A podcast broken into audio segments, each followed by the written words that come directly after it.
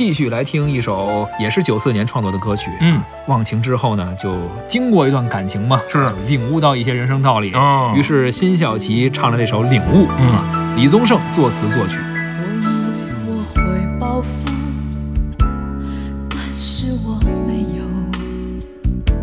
当我看到我深爱过的男人竟然像孩子一样无助，这何尝不是一种看清楚，被爱是奢侈的幸福，可惜你从来不在乎。一段感情就此结束，一颗心眼看要荒